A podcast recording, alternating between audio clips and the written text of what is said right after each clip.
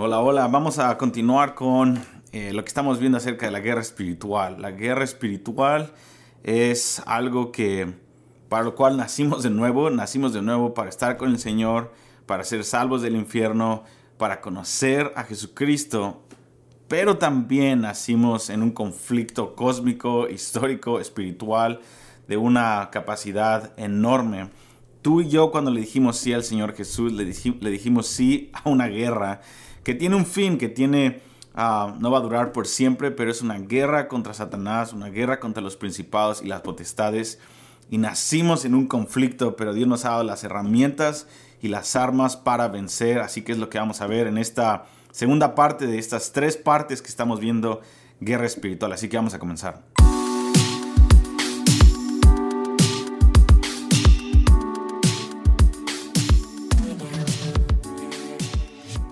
Ok, la vez pasada estábamos viendo en eh, la, primera parte de la guerra espiritual, estábamos entendiendo cuál es el, contexto histórico de cómo empezó esta guerra espiritual, por qué Satanás nos odia tanto, por qué las potestades están en contra de nosotros y lo veíamos desde la perspectiva de lo que eh, Juan el apóstol vio en Apocalipsis 12.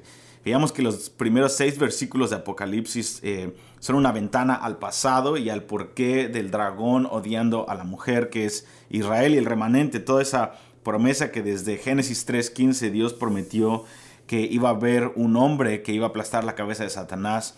Y como Dios al escoger al pueblo de Israel por medio de Abraham, después Moisés, después David, después Jesucristo, eh, ahí este odio de Satanás, porque es, un odio basado en un temor, en un temor de que naciera este hombre, el Mesías esperado para acabar con la maldad y, acabar con Satanás. Entonces el misterio estaba escondido porque eh, nadie sabía, ni Israel, ni los profetas, ni Satanás, ni las potestades, según Pablo. Nadie conocía el misterio de Dios, que era que Dios iba a venir dos veces, que Jesucristo iba a empezar aplastar la cabeza de Satanás y empezar una guerra espiritual y ganar el día de, por así decirlo, en la cruz y en la resurrección, pero que no iba a culminar hasta después de dos mil años y todavía estamos esperando esa venida de Jesucristo, la segunda venida de Jesucristo. Y Pablo nos dice que si las potestades no hubieran, hubieran sabido este misterio y cómo la cruz iba a desmantelar el poder del enemigo, el poder de la muerte y el poder del pecado, que era lo más difícil de acabar, el poder del pecado, Dice, Pablo dijo que las, eh, las potestades no hubieran crucificado al Señor Jesús. Pero ok, el misterio está afuera, ahora los conocemos por medio del Evangelio y ha sido revelado a nosotros que es Cristo y nosotros la esperanza de gloria. Ok, así que en esta segunda parte vamos a ver el round 2. Estábamos hablando de tres rounds. El round número uno, Jesucristo lo peleó, lo ganó, Él resucitó de entre los muertos, Él está sentado a la diestra del Padre ganamos en ese round número uno. Pero viene el round número dos y después el round número tres que lo vamos a ver en nuestro próximo episodio de la próxima semana. Pero el round número dos es cuando tú y yo, ahora estando en Cristo, teniendo la victoria de la cruz, la sangre de Jesucristo, teniendo el Espíritu Santo en nosotros, empezamos a dejar un cristianismo cómodo y empezamos a luchar por las cosas de Dios. Y la manera en la que empezamos el round número 2 es por medio de alabanza y de adoración. Alabanza y adoración es la clave para hacer guerra espiritual centrada en Dios. Es la manera en la que Jesucristo lo hizo. Lo veíamos en uno de los salmos, ¿te acuerdas del Salmo 2? Que Jesucristo, David puede ver a Jesucristo levantarse para responder y hacer guerra en contra de la rebelión de las naciones y él dice, este es lo que yo voy a hacer. Número uno, voy a proclamar lo que mi Padre ha dicho de mí. Esa es adoración. La definición de adoración es decir y proclamar y eh, en alabanza decir quién el Padre, por medio de la Escritura, dice que es Jesucristo. Es proclamamos que, que Jesucristo es Rey. Hacemos un decreto de que Dios es Dios y que Jesucristo es el Hijo de Dios y declaramos junto con la creación que, que Él es el Hijo de Dios, que Él es el heredero de todo y proclamamos, es lo que es alabanza, decirle a Dios lo que Dios dijo que Él es. Entonces es Jesucristo en Salmo 2. Y dice, y número 2, no solamente voy a proclamar lo que mi Padre dijo de mí, número 2, voy a pedirle que me dé por herencia a las naciones. Esas naciones que me odian, yo voy a ganarlas en intercesión y voy a utilizar a mi iglesia para que sea el instrumento para que ellas ganen el corazón de las naciones. Para mí eso es lo que llamamos evangelismo. Entonces, vemos dos fuentes de batalla o eh, dos eh, campos de batalla. Número uno es la adoración y número dos es la intercesión.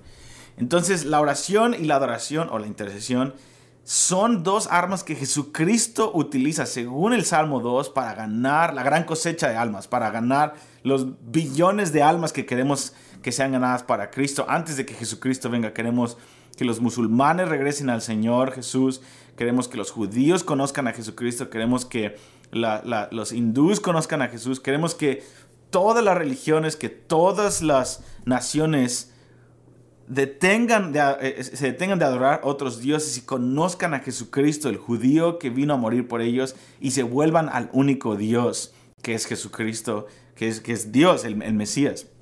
Entonces, el round número dos es cuando dejamos nuestra comodidad, ya Jesucristo ganó la batalla por nosotros, es gratis, es por fe, no es por obras, pero una vez que entramos a la, em, em, empezamos a caminar en la vida espiritual, y empezamos a adorar y empezamos a interceder y empezamos a ver que hay necesidades como cánceres que, hay que ser, tienen que ser sanados, hay crisis económicas que tenemos que empezar, que no son de un origen natural, que hay una opresión del enemigo y el Espíritu Santo cuando oramos y le decimos, Señor, ¿qué está pasando? Empieza el Señor a darnos sabiduría y nos dice, hey, esto no viene de mí, esto, esto lo puedes echar fuera, esto puedes pelear la batalla, hijo. Y empezamos a ganar ese, ese ánimo y esa osadía de parte de Dios para decir, hey, hey, no, esto no es justo y tenemos, empezamos a tener esta hambre y sed de justicia. Ahí es donde entra, entra el round número 2 y donde Pablo nos anima en Efesios capítulo 6, versículo 10 en adelante. Empieza en el versículo 10 y dice, fortaleceos en el Señor y en el poder de su fuerza. Empezamos una guerra espiritual, no nosotros contra el diablo, sino empezamos nosotros a fortalecernos en los lugares celestiales empezamos a conectarnos con el Señor Jesús y de pronto empezamos a declarar quién es Él. Y número dos, empezamos a declarar lo que Jesucristo merece, que son las naciones. Y empezamos a, orar y a interceder de esa forma, de acuerdo a la palabra, y empieza a soltarse una guerra espiritual tremenda. Uno de los ejemplos más fuertes que tenemos en la, en la Biblia, en mi opinión, es Daniel capítulo 10. Daniel capítulo 10 es cuando un hombre de 80 años, Daniel, empieza a orar y ayunar y de pronto él empieza a mover potestades, reinos físicos y potestades y reinos espirituales. Él se, da él se da cuenta que sus oraciones débiles como un esclavo judío en el imperio persa y babilónico, sus oraciones están moviendo al arcángel Miguel, al arcángel Gabriel mueven a estos ángeles poderosos y empiezan una batalla cósmica en contra de los príncipes de Persia, de Grecia, esas potestades estaban manipulando y estaban a cargo de los hombres y los reyes físicos de Persia y de Grecia que iban a venir. Y nos damos cuenta que todo presidente, que toda situación y política y área geográfica, geopolítica, todas las naciones que vemos físicas, los reinos físicos, están anclados o en una potestad demoníaca como el príncipe de Persia, como lo que sea, de parte de Satanás, o están siendo dirigidas por el trono de Dios. Una de dos. Siempre todas las cosas físicas tienen su origen en, una, en un ámbito espiritual, en una raíz espiritual. Y Daniel entiende eso y Daniel dice, yo puedo estar en cadenas, puedo ser un eunuco aquí, que soy un esclavo de 80 años, nadie, me, nadie le importa lo que tengo que decir tal vez, pero cuando yo cierro mis ojos y me humillo mi corazón y volteo mis ojos a ver al Señor, estoy automáticamente creando una reacción en cadena.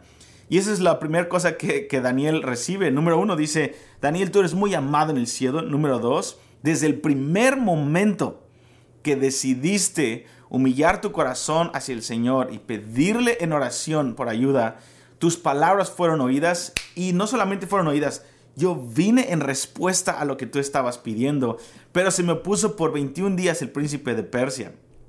Eh, hasta el momento en el que tú seguiste insistiendo y después Miguel se levantó debido a tu insistencia y tu oración.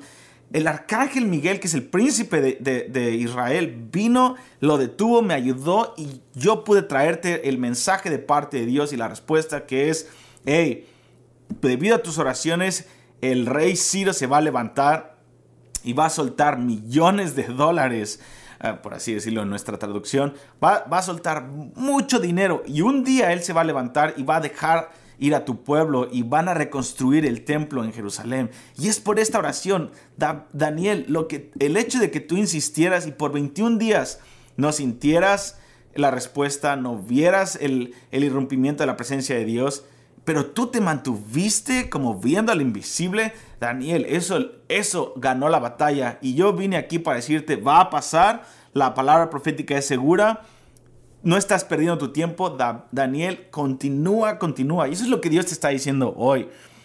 Cada vez que tú y yo nos enganchamos con lo que está diciendo Dios, esta es mi Biblia, obviamente no mi, celular, lo que Dios nos dijo que Él iba a hacer en nuestra ciudad, en nuestra familia, y nos humillamos frente al Señor y, cambiamos nuestra bazooka, nuestra mirada en vez del diablo o las situaciones y nos enganchamos con tú eres Dios, tú puedes hacerlo, estas son tus promesas. No estoy tratando de doblarte la mano, Señor. Tú lo dijiste, me llenaste de esperanza y la esperanza no avergüenza. No es algo que empezó con nuestra iniciativa, es algo que se originó en el corazón de Dios y tenemos esa confianza de que se originó en Dios y que está en las escrituras. Sabemos que podemos insistir una y otra vez y aunque no hayas visto la respuesta en días o semanas, Déjame decirte, no quiere decir que cayó en oídos sordos y que no está moviendo ángeles y demonios. Nuestras oraciones cuando están basadas en humildad, basadas en la palabra de Dios y están basadas en que el Cordero reciba lo que Él merece por medio de nosotros, entonces, o por medio de cualquier situación, pero que se manifieste lo que el Señor dijo que iba a pasar. Y nosotros insistimos, ese es el round número dos. Y y es por medio del ayuno y la oración. Así que no te desanimes cuando esa persona no se ha convertido al Señor, cuando ese irrumpimiento en tus finanzas o esa opresión demoníaca que ves en tu ciudad o en tu vecindario o con tu vecino que no te deja de molestar. O esas circunstancias de a veces gente que no conoce a Dios está demoníacamente inspirada para molestarte o para tratar de, de hacer cosas malas. Y Dios tiene cubierto todo eso. La póliza del Espíritu Santo y la autoridad del reino cubre no solamente accidentes, cubren aún a nuestros enemigos de que haya esperanza para que ellos puedan ser salvos. El evangelio que hemos recibido es increíble. Entonces, yo antes pensaba esto, que el alabanza y la oración aliviaban el conflicto, pero en realidad lo que hacen es de que desatan el conflicto. Y eso es lo que vamos a ver en la próxima sesión, el round número 3. ¿Qué es lo que pasa una vez que tú ganas la batalla en el Espíritu, recibiste esa promesa de oración, moviste a las potestades y principados y esa persona se convirtió, hubo ese irrumpimiento en tus finanzas, ese evento que hubo increíble, Dios eh, te respaldó, hubo lo que sea. Cuando hay una respuesta debido a que el round número 2 lo ganamos, viene el round número 3 y ahí es donde las potestades le ponen un nombre al ataque y va, está hecho a tu medida y vienen a atacarte físicamente y exponen ciertas cosas. Y es lo que vamos a ver en el round número 3 en la próxima sesión. No te desanimes en el round número 2. Espera. Ahí es donde está la batalla ganada, en medio del ayuno, la oración, doblando nuestras rodillas.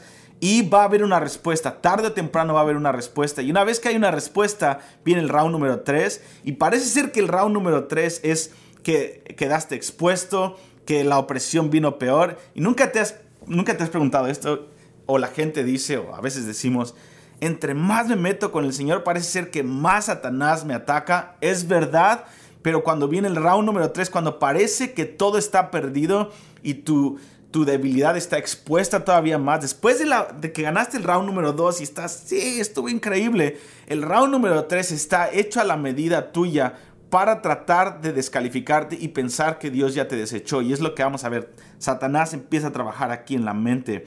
Pero Satanás sabe que estás a un paso de la victoria de Dios. Y eso es lo que vamos a desenmascarar la próxima semana. Pero por hoy, el round número 2. Ora, ayuna, alaba, ora, intercede por lo que el Padre dijo que Dios es y por lo que el Padre dijo que el, el, Cordero merece. Y tú como coheredero con Cristo, como la esposa de Cristo, podemos clamar por esas promesas que le pertenecen a nuestro amado, nuestra ciudad, nuestra familia, nuestro trabajo, nuestras finanzas, nuestra salud. Y Dios va a contestar nuestras oraciones.